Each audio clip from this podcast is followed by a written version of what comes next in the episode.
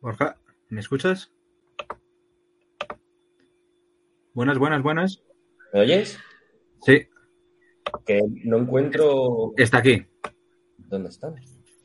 Ah, coño, aquí, joder. ¿Los acabas de meter o estaban ya? No, estaban ya. Estaban ya. Perdo- eh, perdona porque te había, te había dejado en otro brand.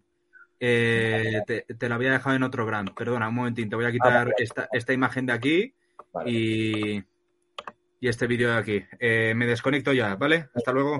Venga, hasta luego, tío.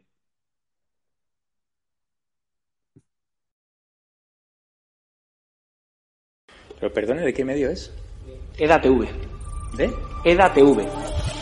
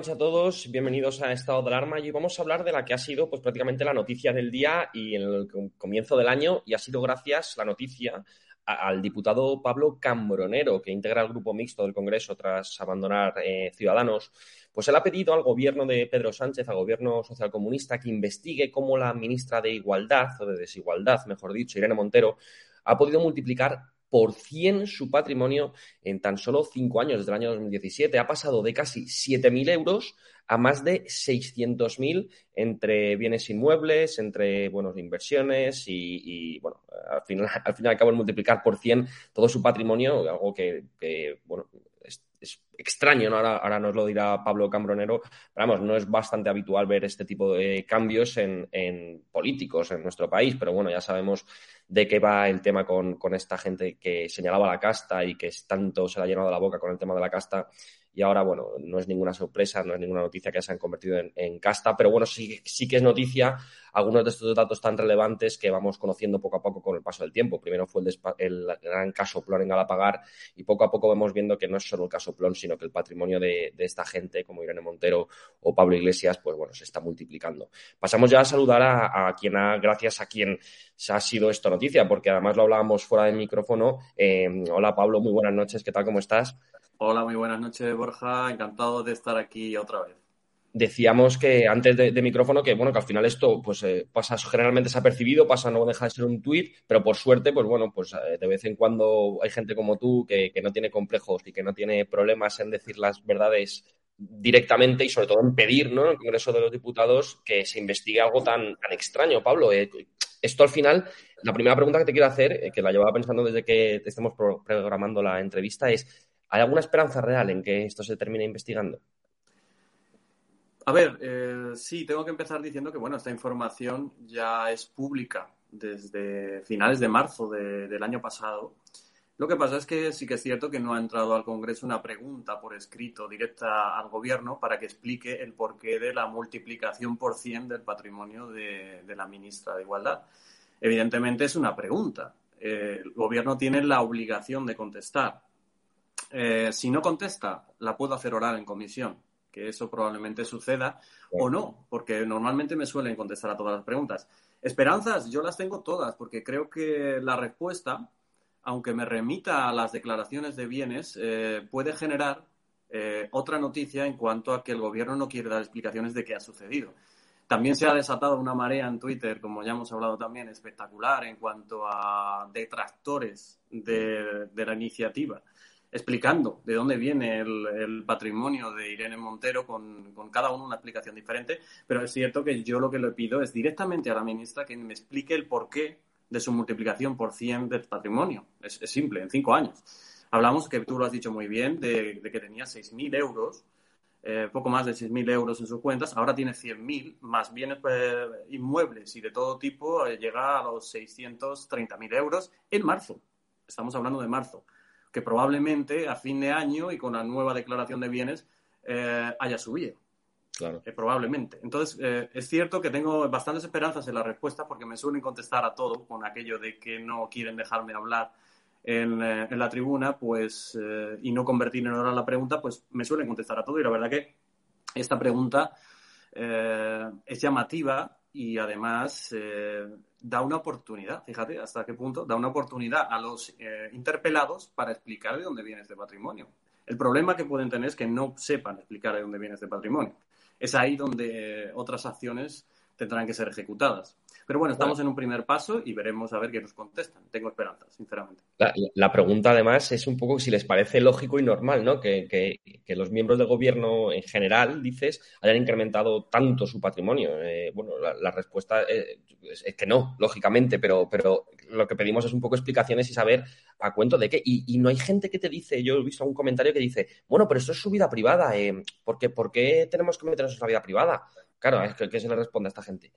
Claro, a esta gente hay que responderle que nuestros salarios son públicos, nuestros bienes son públicos, somos representantes públicos. Eh, además, yo, como Policía Nacional, desde que estoy prácticamente trabajando, desde que aprobé la posición, mi salario es público. Todo es público. Por lo tanto, eh, nuestra obligación de rendir cuentas en el Congreso y además, eh, es que además Irene Montero tiene una obligación extra como alto cargo del gobierno. Es decir, la transparencia le obliga incluso más a ella que incluso a mí. Por lo tanto, es evidente que no es su vida privada. Sus bienes eh, han de ser declarados y si no tiene nada que ocultar, no, no, creo que tenga ningún tipo de problema en contestarme a la pregunta diciendo, oye, pues esto ha sido por esto, esto y esto. El problema, y donde se genera la polémica, es que ahora están saliendo, por ejemplo, Chenique ha salido a defender su patrimonio, si viene de aquí, si viene de allá. Eh, no necesita, no, no es necesario que salgan a defenderla. Tiene la pregunta por escrito en la puerta de su ministerio. Así que es muy fácil contestarla. Mi dinero viene de aquí. Igual que me lo preguntan a mí año tras año en el Congreso y no tengo ningún tipo de problema en aportar mi renta, en aportar lo que tengo. Pues ella exactamente igual, e incluso más por ser alto cargo, como te he dicho. Y además, el, eh, Pablo Echenique, estoy viendo ahora mismo el tuit al que hacía referencia, dice, el padre de Irene Montero falleció y le dejó una herencia. No están restando la deuda hipotecaria. Maruenda lo sabe, pero le da igual porque la razón ha sido uno de los medios que se han hecho eco de esto. Y dice además que me hace mucha gracia que eh, Maruenda, como tú, simplemente eh, ha lanzado un tuit en el que dice ¿Cómo ha logrado Irene Montero pasar de 6.823 euros de patrimonio a 630.000 en solo cinco años? Y dice, termina Pablo Echenique diciendo, esto no es periodismo, es bazofia para mantener alimentada la turba de odio ultraderechista que se traga cualquier hez que le echen. Pero este hombre, ¿qué, qué, qué le pasa?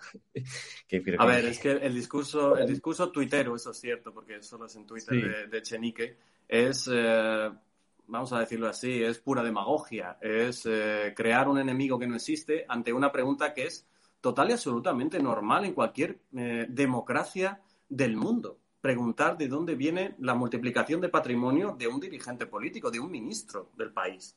Eh, es decir, es, este tipo de, respuestas exacerbadas, de este tipo de, no sé, de intento de insulto hacia el que pregunta, eh, indica algo muy negativo, indica algo que, que quizá has dado en la, en la, clave al hacer la pregunta por escrita y al obligar al gobierno a tener que manifestarse en cuanto al patrimonio privado de un ministro que es público, es público. Si tuviera una vida privada, evidentemente, y si no fuera un representante público, yo no hubiera preguntado, porque no es mi, no es mi incumbencia y la protección de datos eh, actuaría en este caso, pero en este caso sí, evidentemente, siendo una ministra del gobierno de la nación, tiene la obligación, no solo moral, que también, sino jurídica de contestar.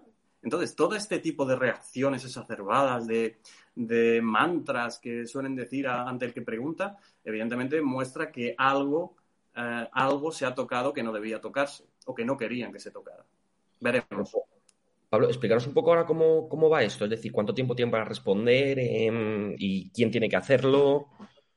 Bueno, pues la pregunta se dirige al Gobierno de la Nación, eh, la efectúa a través de la mesa del Congreso, la mesa del Congreso la califica y la envía al, al, Gobierno y el Gobierno la distribuye. Entiendo que la distribuirá al, Ministerio de Igualdad, es decir, a la ministra directamente. A partir de ahí se genera un plazo de alrededor de un mes, mes y medio para que el Gobierno conteste. Si no contesta en ese mes, mes y medio, mes y medio lo que hago es directamente solicitar que se haga por escrito en la comisión. Eh, en la comisión oportuna. En este caso, eh, la mandaré a la comisión de igualdad para que me la responda directamente a la ministra. Pero normalmente, ya te digo, me suelen contestar porque no les gusta que tome la voz en el micrófono, entonces normalmente me suelen contestar. Lo que puede pasar, eh, ya aventurándome un poquito en el campo de lo desconocido, es que me remitan a las declaraciones de bienes que ha hecho, ha hecho la ministra, que en tal caso no explicarían de dónde viene ese patrimonio y, por lo tanto, la polémica se confirmaría. Eh, por lo tanto, yo creo que es una incluso oportunidad para ellos para explicar de dónde viene ese patrimonio y si no tienen nada que ocultar, oye, eh, publicaré la respuesta, como hago con todas las preguntas, publicaré la respuesta y seguiremos trabajando. Ten en cuenta que yo, por ejemplo, hoy he preguntado otras seis preguntas, una de Garzón, solicitando su dimisión, he preguntado por el piso de, Yolanda Díaz, de la vicepresidenta. El tema de la carne, ¿no? Ha sido lo de Garzón. Claro, por el tema de la carne, eh, que si el gobierno comparte su opinión, Sí, además le van a cesar porque es que ha hecho méritos de sobra.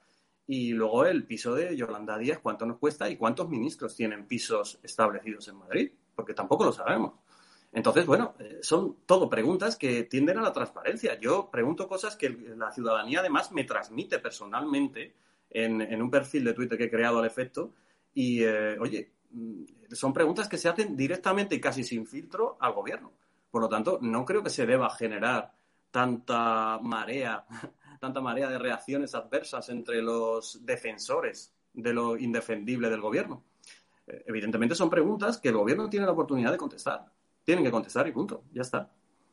Y sobre todo es un poco lo que, lo que comentabas tú antes, ¿no? Que, joder, que al final es, es que tú estás haciendo tu trabajo, que es, pues, que, que haya transparencia en el gobierno, los miembros del gobierno, que son los que eh, joder, gestionan nuestro dinero, los que al final toman decisiones y tendremos que saber cómo con una mujer con un sueldo, si no recuerdo mal, de 70.000 euros al año, eh, eh, multiplica por 100 su patrimonio. Bueno, puede haber una herencia, desde luego, no, no nos podemos aventurar aquí a nada, pero lo lógico, efectivamente, como bien dices, es que, joder, salga, lo explique y ya está, y no hay más problema. Si es Claro. que no hay problemas.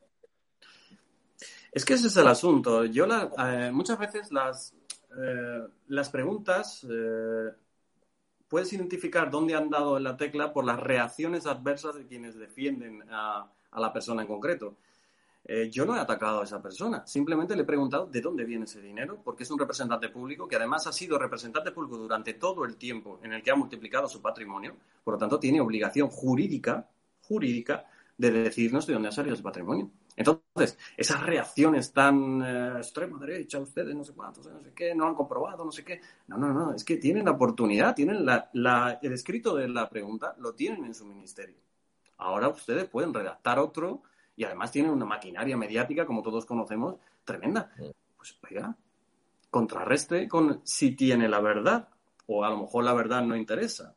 Es que ese es el tema, es que tenemos que saber lo que pasa con el dinero público.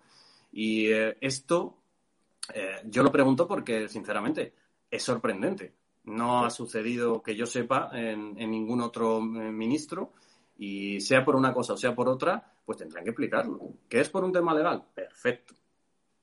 Publicaré la respuesta, un tema legal, pero es que me temo que la respuesta va a ser un poco etérea, porque ya, ya estoy viendo por las reacciones de Twitter que no va a estar muy clara. No va a estar muy clara porque creo que hay algo turbio ahí. Por eso lo pregunto también. Ojalá no y publicaré la respuesta, como ya he dicho, y para adelante.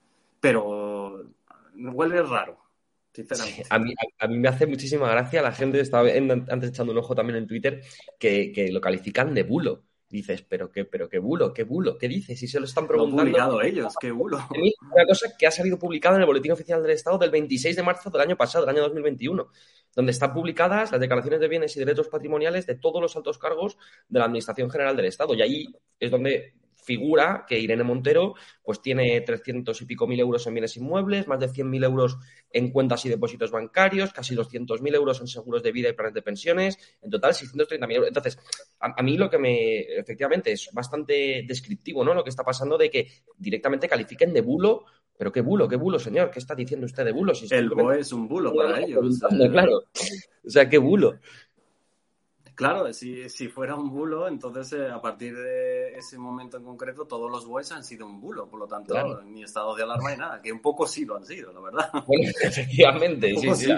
sí. Vaya sido jurídico más bien, pero es, es, que es absurdo porque claro, leer un poquito a la, la marea de reacciones eh, te, da, te da un poquito pistas de por dónde puede ir la cuestión y de que no está claro para nada de dónde viene ese dinero y oye, lo tiene que explicar.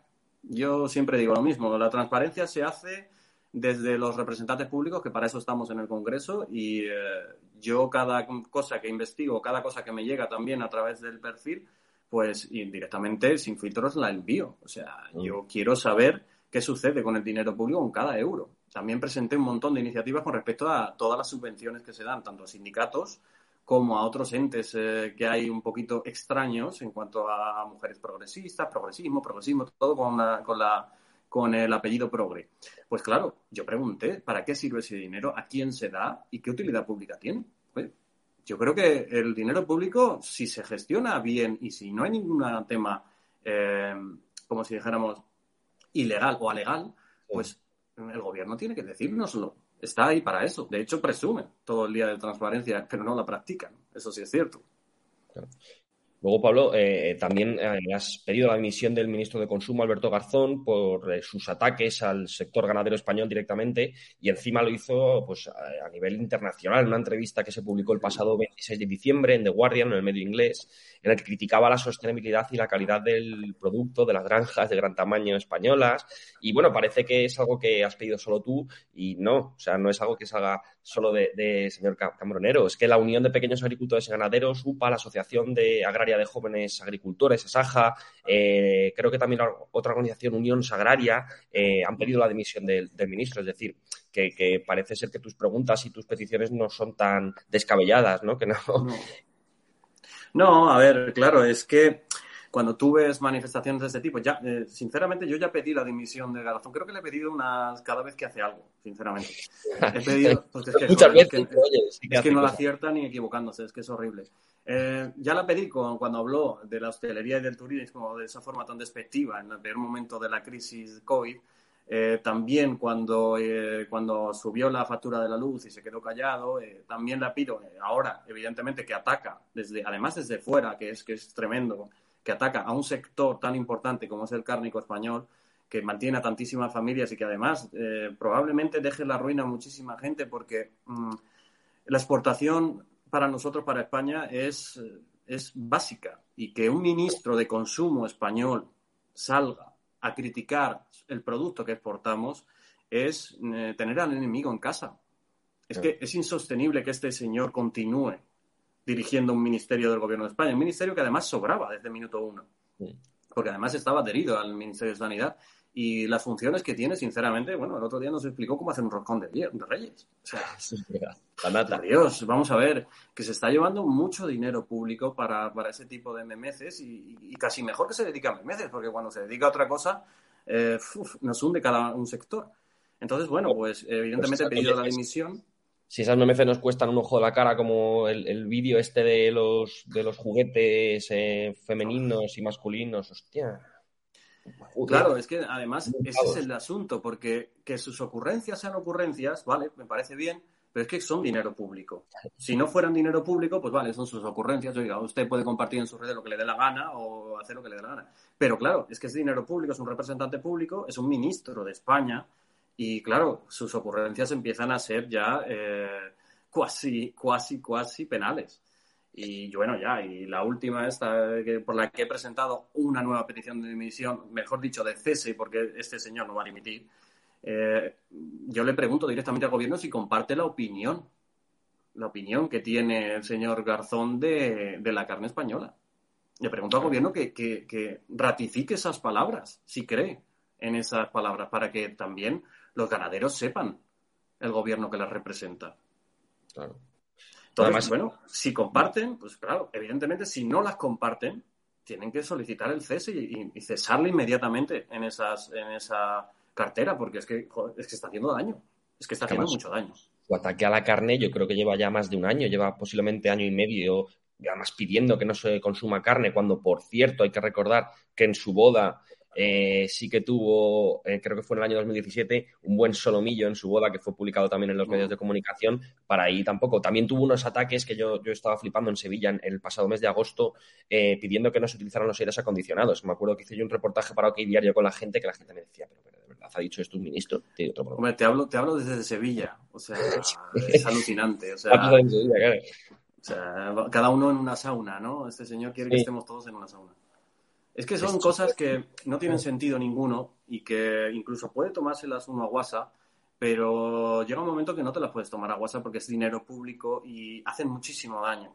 El tema de la carne, eh, con el consumo de carne, consumo de carne es negativo, pero es que sea tal que último ya directamente es eh, demoledor, es demoledor. Es decir, directamente a, una, a un país que importa tu producto, que tu producto no tiene calidad. Y viene a decírtelo el ministro de Consumo. Es que si somos conscientes de lo que está pasando, es que era para solicitar su dimisión y su prohibición de entrada en España. Es que es brutal. Es que es brutal, ese ataque es brutal, es que son miles y miles de familias, como tú has dicho, todos los sindicatos agrarios eh, coinciden en que este señor no pinta absolutamente nada. Es que ¿cuál va a ser su siguiente ataque? ¿A quién va a atacar ahora? Porque eh, los sectores están ya, vamos, están temblorosos de que el señor Garzón vaya a cualquier sitio a decir que su producto no tiene calidad o que su producto no vale.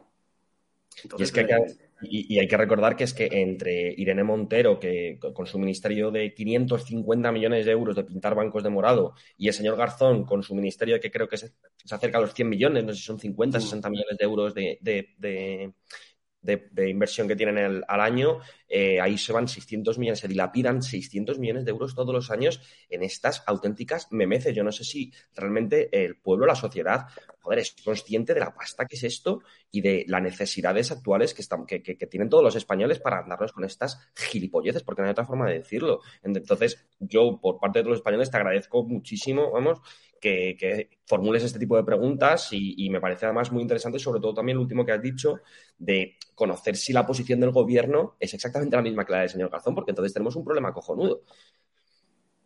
Ese es el tema, que si el gobierno comparte las declaraciones de uno de sus ministros, que sería lo normal, cuidado, claro, sí, sería lo normal, si lo comparte, evidentemente el problema eh, lo tenemos general, es decir, el problema lo tenemos en el gobierno, no solo en las ocurrencias de un ministerio, sino en todo el gobierno, que el problema es el gobierno, todos lo sabemos, pero eh, es que este tipo de acciones, por ejemplo, eh, ahora imagínate que Sánchez va a visitar una granja.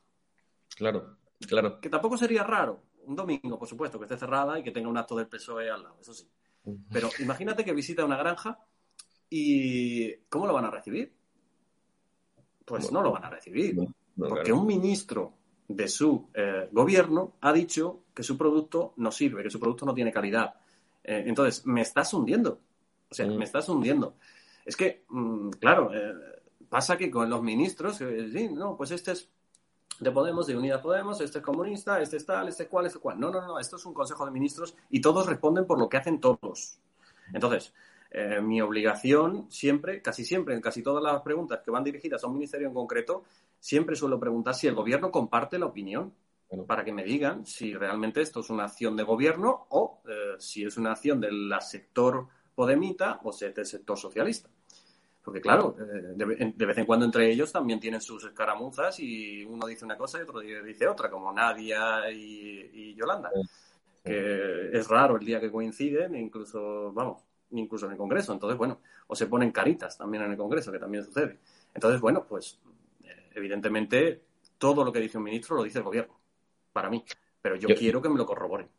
Del señor Garzón me acuerdo también, yo hace casi un año ya por ahí, cuando, bueno, no, últimamente también sigue dando caña con el tema de legalizar la marihuana y a mí me hace mucha gracia, por ejemplo, de este hombre que nos cree responsables para consumir marihuana, pero irresponsables para apostar en casas de apuestas, por ejemplo. Entonces, mm. esta incoherencia, eh, tú como diputado que tienes que verla todos los días, eh, joder, eh, al final, claro, tu herramienta, la única herramienta que te queda para luchar contra ello es formular esta clase de preguntas, ¿no? ¿Te, mm, has notado mucha diferencia a la hora de lanzar preguntas ahora que estás independiente de cuando estabas en un partido?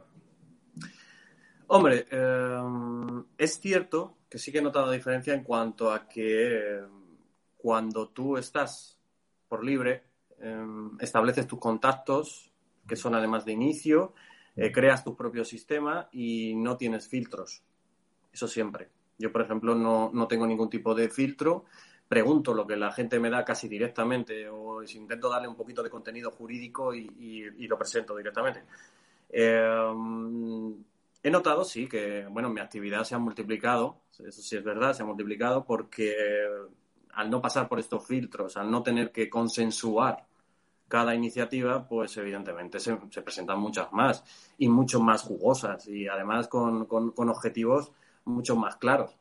Pero bueno, en cuanto a lo que te decías de ver allí al, Garzón, a ver, eh, yo me acuerdo que tuve una, una intervención con él que fue bastante agria, agria, en la que yo casi siempre que he intervenido con él, porque yo era portavoz en consumo, yo casi siempre pedía la, dimisión, porque claro, es que no puedes hacer otra cosa con este señor.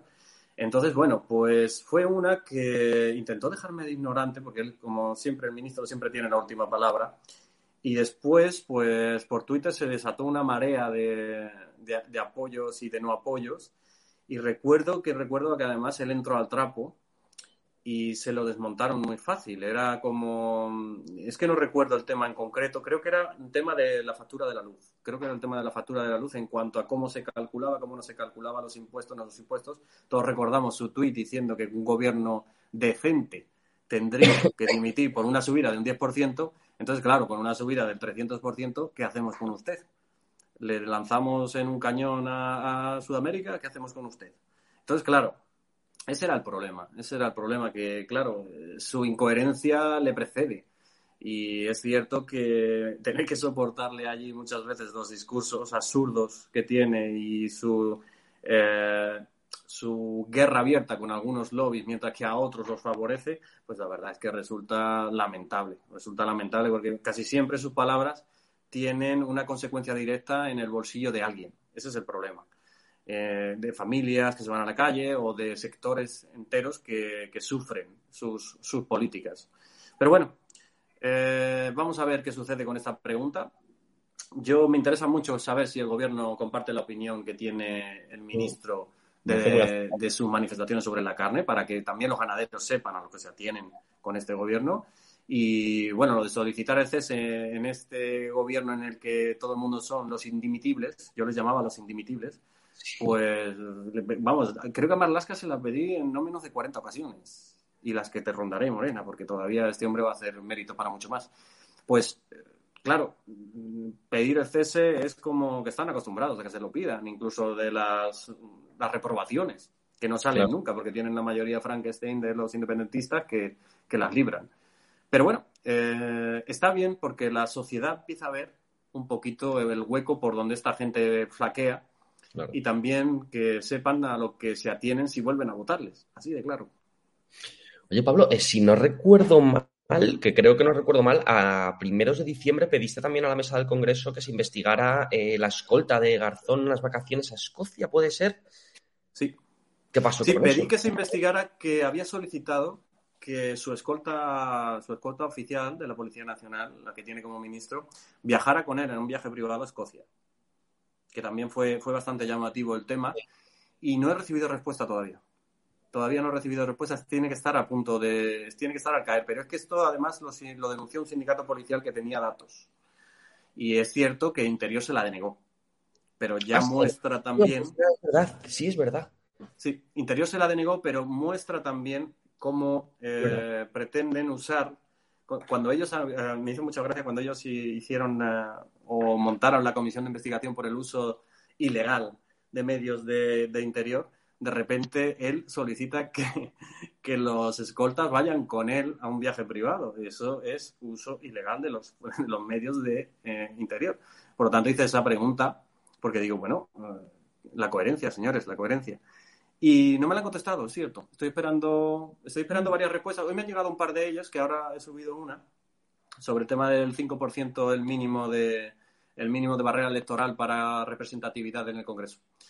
Esa, evidentemente, el Congreso, yo ya sabía lo que me iba a contestar el gobierno, que no van a entrar en eso, Claro. evidentemente, porque si no, no gobernarían. Pero se hace en el Bundestag, en Alemania, y creo que es, para entrar al Congreso sería muchísimo mejor para todos los españoles, porque las mayorías serían diferentes y una, una fuerza política con tan pocos votos no tendría la capacidad de montar un gobierno, que a fin de cuentas creo que es injusto. Ayer justo estábamos, justo estuvimos hablando de eso eh, con Robert SR, el youtuber, eh, y, y- y vimos un ejemplo de las pasadas elecciones en el que creo que era Esquerra Republicana y Pacma tenían, ex- tienen exactamente los mismos votos y vemos a unos que no tienen, que yo no, no es santo de mi devoción Pacma, pero vamos, que no tienen representación en el Congreso, Mm. mientras que Esquerra Republicana está gobernando el país junto a Bildu. Entonces es verdad que es eh, algo, algo estamos haciendo un poco jodido. Algo, algo ahí Es- deberíamos Es fastidiado, es fastidiado. localmente, ¿no? Este es el tema de las, circunscrip- de las circunscripciones. Es un tema de la ley electoral tal cual está establecida, eh, de la representatividad en cuanto a compensaciones entre grandes ciudades y pueblos que no funciona. No funciona porque en el momento en el que suceden estas, estas cosas, pues no, no funciona. Luego tienes, por ejemplo, eh, tú hablabas del tema del PACMA. Ciudadanos obtuvo 1.600.000 votos aproximadamente, Esquerra no llegó a 700.000. Eh, Ciudadanos tiene, tenía 10, ahora 9, y eh, Esquerra tiene 12. Sí, sí, Mm, Es que no tiene sentido ninguno. Claro, que- claro. ¿Por qué vale tu voto más que el mío? claro. Claro, eh, por eso yo exigía, fíjate, en esa, en esa pregunta, exigía que se impusiera un mínimo como barrera electoral mínima de un 5% nacional para entrar al Congreso de Diputados. Y la que no lo tuviera, a la Cámara Alta, al Senado, que es la Cámara de Representación Territorial, realmente. La circunscripción puede ser provincial, pero el mínimo electoral tiene que establecerse en un 5% para que eh, desaparezcan también de la Cámara, no por ilegalizarlo, sino porque no es su sitio. Están sobre representados. Y además deciden año tras año y legislatura tras legislatura los gobiernos. Y es injusto. Es injusto. Mm. Sí. No, al final son estos partidos, estas formaciones bisagra que, joder, es que, es que sin apenas representación o con muy poquita representación, joder, es que es lo que estamos diciendo, es que no puede ser que Bildu, Esquerra Republicana, no por ser proetarras e independentistas, que también, pero no puede ser que, esas- que esa gente tomando decisiones tan importantes del país, no puede ser que, con no sé cuántos votos obtuvo Bildu, pero que, con esos votos ya eh, eh, Pedro Sánchez tenga que acercar a todos los presos de ETA al País Vasco, joder, y reírse en nuestra puta cara. Es que, mm, desde luego, algo hay que hacer ahí y realmente tú tienes esperanzas en que se cambie, porque yo creo que ahí hay muchos intereses, claro. Es difícil, es difícil, Borja. A ver, mm, yo llevo, a ver, esto sí que es cierto que lo he defendido prácticamente en solitario desde que llegué a la Cámara y registré esto. eh, una pregunta como paso previo a registrar una iniciativa un poquito más potente que puedo presentar, una proposición no de ley, porque desgraciadamente, como al ser uno solo en un grupo parlamentario, no puedo presentar eh, propuestas de ley, proposiciones de ley. Entonces, bueno, eh, ahora que tengo la respuesta en la mano y que el gobierno me ha dicho que no tiene ningún tipo de interés en hacerlo, ahora voy a redactar una proposición no de ley para que se instaure esta exigencia. Mm. ¿Eso qué implica? Que tengo la posibilidad de debatirlo y ver qué opinan el resto de grupos políticos. Que al final es lo que quiero. Quiero saber Claro. qué opina el resto de grupos políticos a que haya un mínimo, una barrera electoral del 5% Bastante nacional. Es, importante. ¿Has tanteado ya con el, con el resto de formaciones? No he tanteado todavía porque estaba esperando también a la respuesta para ver qué decía el gobierno. Evidentemente, ya con el PSOE no voy a tantear, con los independentistas tampoco, evidentemente. Pero sí que eh, PP Vox eh, voy a hablar con ellos a ver qué, qué opinan de la, de la situación esta en concreto, porque es un tema bastante relevante. A mí no me importa que desaparezca del Congreso PNV, Esquerra, Bildu, etcétera, etcétera. No me importa. Hay una Cámara de Representación Territorial que también es legislativa, que es el Senado, que está para estas fuerzas políticas que no llegan al mínimo. Por lo Claro. tanto, no es que la vayamos a ilegalizar, no, no, no, no, sino que van a tener la representatividad territorial que se merezcan. Pero si no llegan al mínimo, pues no van a entrar en la Cámara Baja. Claro. Claro, es que lo que propongo yo, que parece un disparate, es que se está produciendo ya, en, como te he dicho, en Alemania y en varios países más. Es que creo que es de sentido común. Sí, es lógica pura.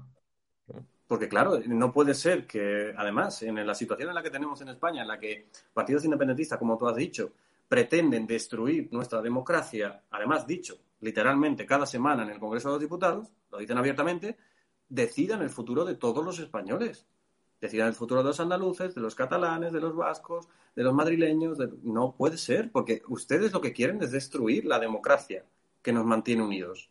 Entonces, evidentemente, no se trata de ilegalizarles, no. Oye, usted defiende eso, perfecto. Pero si usted no llega al mínimo electoral de apoyo Coño, en toda España, usted se va al Senado.